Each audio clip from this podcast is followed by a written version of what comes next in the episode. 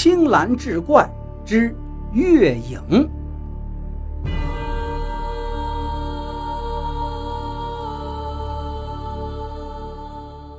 书接上回，自此之后，张文轩便在这洞窟当中安顿下来，倒也逍遥自在。那月影姑娘总是千方百计地哄他开心，而张文轩却总是心事重重。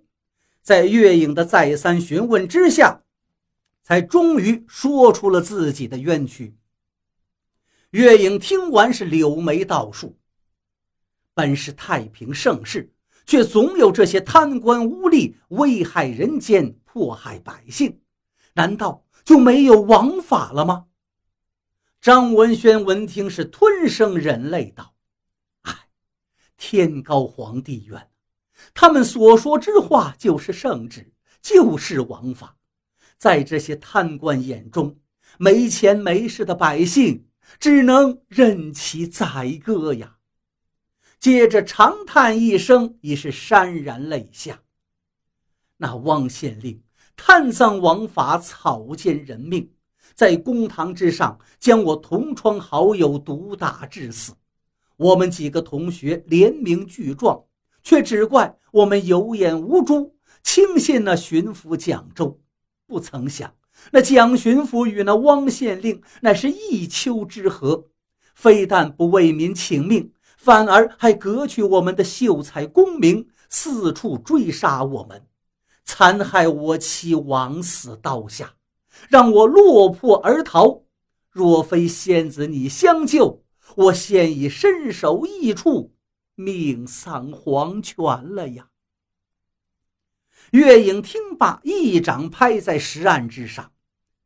虎狼当道，不除去这两个为非作歹、鱼肉百姓的贪官，我又岂能安稳的修行？说罢，便腾身而起。几天过去了，不见月影归来，张文轩急的是团团打转。生怕那月影再遭人暗害。虽说月影是个狐仙，神通广大，可是那贪官人多势众啊！她一个天真烂漫的姑娘，岂是那些恶人的对手？他本想走出洞府打探消息，怎奈洞口却是万丈深渊。这日清晨，忽闻洞外声响，张文轩急忙出来查看。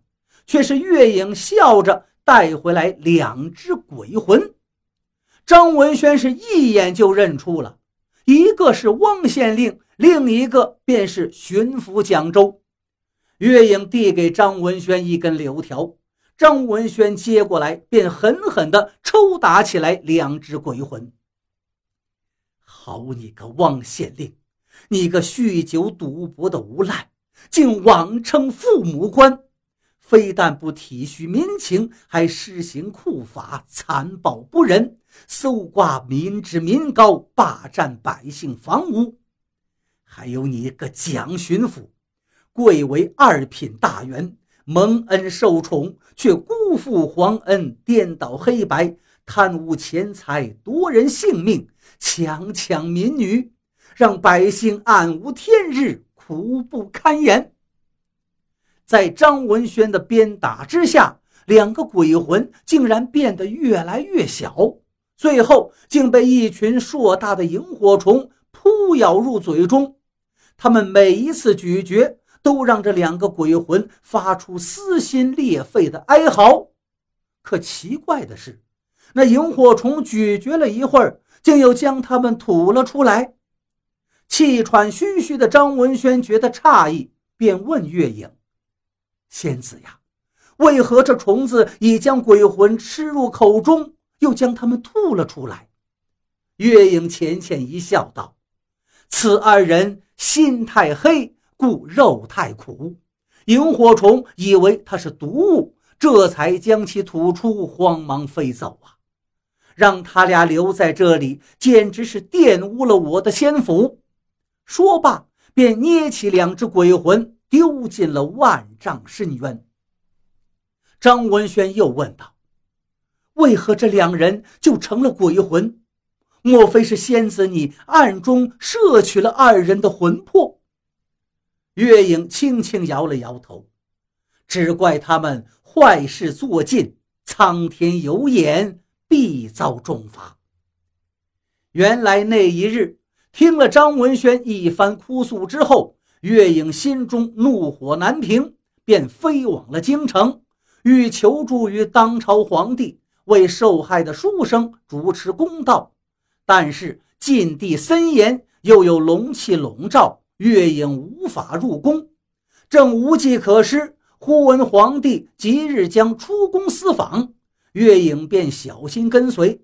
待皇帝入寝之后，施法入其梦中，哭诉蒋州等人的罪行，告知书生们的冤屈，求皇帝主持公道，为民除害。皇帝深感惊异。接连多日，每晚就循环一梦，于是命人暗中查访，得知真相之后，便摘掉了蒋州等人的顶戴花翎，抄其家产，就地正法。